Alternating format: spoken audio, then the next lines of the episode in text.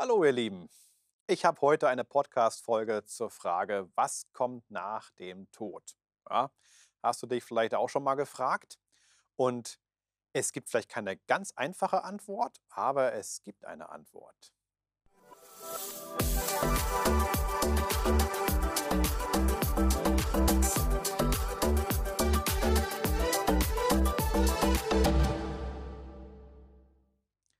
Was kommt eigentlich nach dem Tod? Über diese Frage haben sich manche schon echt die Köpfe eingeschlagen. Die einen, die sagen, ja, da haben wir einen bewussten Zustand, wo wir irgendwie so unterwegs sind, ähm, mit Körper oder ohne Körper. Da gab es auch noch verschiedene Gruppen. Andere sagten, nein, wir sind in einer Art Seelenschlaf, ja, und warten halt, bis wir irgendwie zur Auferstehung gerufen werden. Wiederum andere sagen, ja, wir kommen ja erstmal in das Purgatorium, in das Fegefeuer. Alte katholische Lehre, dass wir da erstmal geläutert und gereinigt werden und das, was dann wirklich Gold ist, das hat dann die Chance auch noch weiter zu existieren. Also man hat sich viele Ideen, ähm, so viele Gedanken gemacht, viele Ideen geäußert und ähm, ja, also die Frage versucht irgendwie reinzubündeln, reinzukriegen, wie kann man sich das vorstellen, was passiert eigentlich, wenn wir sterben. Vor einigen Jahren habe ich mal eine, eine, Predigt gehört von einem ganz alten Pastor. Der war damals so uralt, also gefühlt, also keine Ahnung, 85 oder so. Und der hat davon erzählt, wie er zu einem Freund gerufen wurde, der im Sterben lag. Der lag also in seinem Bett und konnte sich gar nicht mehr bewegen, lag mit dem Gesicht zur Wand und war wirklich so kurz vor dem Tod. Und äh, dann kam der Pastor in diesen Raum rein und sein Freund hat seine Stimme gleich erkannt und hat sich gefreut, dass er da ist, konnte sich aber nicht zu ihm drehen oder irgendwie reagieren und meinte dann nur so, Hans, also Hans hieß der Pastor, Hans, ich habe was Schönes. Da meinte der, ja, Wilfried, was hast du denn? da meinte er, ich in Christus und Christus in mir. Das war so seine Hoffnung, die er hatte, kurz bevor er gestorben ist, wo eigentlich nichts mehr ging. Da konnte man nicht groß mal was sagen, nicht mehr beten, nicht mehr, was ich, keine Ahnung, sich noch mit Leuten versöhnen oder irgendwas. Es war klar, jetzt geht es ziemlich zum Ende hin. Und seine Sicht war, das, was ich jetzt sehe, ist Christus, der mit mir verbunden ist und ich mit ihm. Ich weiß nicht, ob du über deinen Tod, über dein Sterben schon mal nachgedacht hast. Vielleicht ist es für dich auch ganz, ganz weit weg, dass du sagst, da machen wir keine Gedanken drüber. Ja? Das zieht mich ja nur runter. Aber manchmal denke ich, warum eigentlich nicht, sich auch gerade darüber mal ein paar Gedanken zu machen, weil ähm, ganz ehrlich, wir laufen alle darauf. Mit jedem Tag äh, sind wir ein Stück näher an unserem eigenen Tod, ob wir das wahrhaben wollen oder nicht. Und die Frage ist, wie gehen wir mit um? Paulus schreibt in Philippa 1, Verse 23 und 24 folgendes. Ich habe Lust, aus der Welt zu scheiden und bei Christus zu sein. Also ganz wie diese Hans, ja, ich in Christus und Christus in mir. Was auch viel besser wäre, sagt Paulus, aber es ist nötiger, im Fleisch zu bleiben, um euretwillen.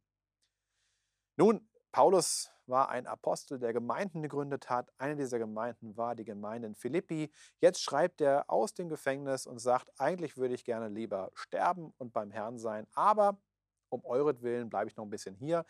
Ist auch ein bisschen Humor drin, nach dem Motto, weil ihr manche Sachen noch nicht kapiert habt, weil manches noch nicht so richtig bei euch läuft, bleibe ich noch mal ein bisschen da.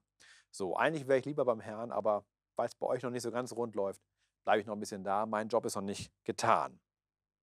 Und die Frage ist, wie, wie deuten wir das? Und ich würde hier sagen, hier geht es einfach um eine Aussage, wo Paulus sagt, naja, wenn ich sterbe, bin ich bei, bei Jesus, ja, Syn heißt es auf Griechisch, mit Christus, bei Christus, in einer Nähebeziehung zu ihm. Das muss man sich noch nicht körperlich denken, das muss man sich noch nicht irgendwie räumlich notwendigerweise denken, vielleicht schon, aber auch als eine beziehungsmäßige Nähe vielleicht auch. Ähm, sicherlich aber auch ein, ein guter Ort, um dort zu sein. Viel mehr kann man aus diesem Vers zumindest nicht rauslesen. Interessant ist nun Folgendes, was mir mal vor Jahren aufgefallen ist. In der Offenbarung des Johannes im zehnten Kapitel, im sechsten Vers, tritt ein Engel auf, der am Ende der Zeit sagt, es soll hinfort keine Zeit mehr sein. Und das Wort, das hier für Zeit verwendet wird im Griechischen, ist nicht keine Gelegenheit, kein günstiger Augenblick, sondern es meint ganz schlicht Chronos. Unser Chronometer kommt daher, der Zeitmesser. Ähm, es ist keine Zeit mehr, keine Chronologie mehr möglich. Es ist dann das Ende der Zeit, vielleicht auch das Ende der Raumzeit, wie wir sie kennen. Interessante Frage, habe ich mich auch schon mit einem Physiker darüber unterhalten, der das auch sehr interessant fand, dass ähm, wir das ja nicht anders kennen. Wir kennen ja nur eine linear ablaufende Zeit ja, die immer weiterläuft. Keiner von uns kann die Zeit aufhalten, auch wenn es vielleicht manche Momente gibt im Leben, die man genießen kann und die vielleicht ganz langsam vorbeigehen und manche auch sehr, sehr schnell. Ähm, dennoch können wir die Zeit gar nicht aufhalten. Der Zahn der Zeit, sagt der Volksmund, der nagt eben an allem. Das ist so. Und dann kommt dieser Engel und sagt, es wird keine Zeit mehr sein. Wenn wir sterben, so stelle ich mir das zumindest vor, dann verlassen wir in gewisser Hinsicht das Raum-Zeit-Kontinuum. Wir hören auf zu existieren als Körper in dieser Welt und wir, ja, gehen in einen Raum, wenn man so möchte, in den nächsten Raum, in dem es dann möglicherweise gar keine Zeit mehr, wie wir sie vorher kannten, gibt. Das wiederum würde bedeuten, dass es eigentlich völlig irrelevant ist, ob wir dann in einem Seelenschlaf sind, ob wir in einem Wartezimmer äh, äh, rumsitzen ähm, oder ob da irgendwas passiert, weil die große Frage ist, was passiert eigentlich als nächstes generell? Und da sagt Paulus im ersten Korintherbrief, Kapitel 15, dem großen Kapitel über die Auferstehung, ab Vers 23, als, als Erstling der Schöpfung, der Neuschöpfung, wird Christus auferweckt und danach wenn er kommen wird, das heißt, wenn Jesus wiederkommt, was die Kirche seit jeher glaubt, dann kommen die, die Christus angehören, also alle, die irgendwie zu ihm gehören.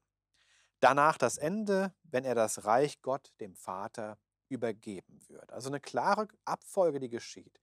Christus muss zuerst auferweckt werden. Dann, wenn er wiederkommt, alle anderen und dann das Ende. Das heißt, es kommt eine Zeit auf uns zu, in der Jesus wiederkommt und wir auferstehen. Ich habe in meiner Predigt an Ostersonntag kurz darauf hingewiesen, dass es in dem Text in 1. Gründer 15, dann eher ab Vers 50, auch um die Frage geht, dass diejenigen, die dann leben werden, wenn Jesus wiederkommt, verwandelt werden, weil sie sonst nicht in die neue Schöpfung reinkommen, und dass die, die gestorben sind, dann auferstehen werden. Also mit beiden muss was passieren. Und die Idee ist jetzt einfach, wenn wir sterben, wenn du, wenn ich sterbe, dann ist es so, dass wir grundsätzlich erstmal das Raumzeitkontinuum verlassen, dass wir warten auf die Auferstehung. Wenn es aber keine Zeit mehr gibt, ist das Warten auch nicht lang, weil es sozusagen ein Augenblick und der nächste Augenblick, was dazwischen war, interessiert überhaupt nicht. So stelle ich mir das vor, dass es eigentlich kein Problem ist. Dass man nicht sagen muss, oh, das hat aber schon 2000, vor 2000 Jahren ist das und das passiert. Naja, wenn dann jemand stirbt und 2000 Jahre eben gar nicht existiert haben, ist es für ihn auch der nächste Augenblick. Und das wiederum bedeutet, es kommt ein Tag, auf den wir uns freuen dürfen, an dem es an die Auferstehung geht. Und das kann auch, glaube ich, schon in der Stunde des Todes ein echt tröstlicher Gedanke sein, dass eben mit diesem Tod, der immer ein unbarmherziger und kein angenehmer Gegner ist, davon bin ich überzeugt, dass aber mit diesem Tod nicht alles aus ist, sondern dass das Beste noch kommt. Und das wiederum, das kann einem echt helfen auf den letzten Metern oder Zentimetern des eigenen Lebens. Ich wünsche euch, dass ihr in Bewegung kommt, vielleicht auch an dieser Frage, dass ihr sie an euch ranlasst, dass ihr gerne auch in der Bibel guckt, was ihr findet und dass ihr dranbleibt bei dem Thema, weil wir gehen alle drauf zu und sollten uns auch damit beschäftigen. Nicht zu viel, nicht über Gebühr, aber schon so, dass wir so eine innere Sicherheit haben, was passieren wird, soweit wir das auf dieser Seite der Ewigkeit überhaupt wissen können. Von daher wünsche ich euch viel Segen und bis hoffentlich ganz bald. Tschüss.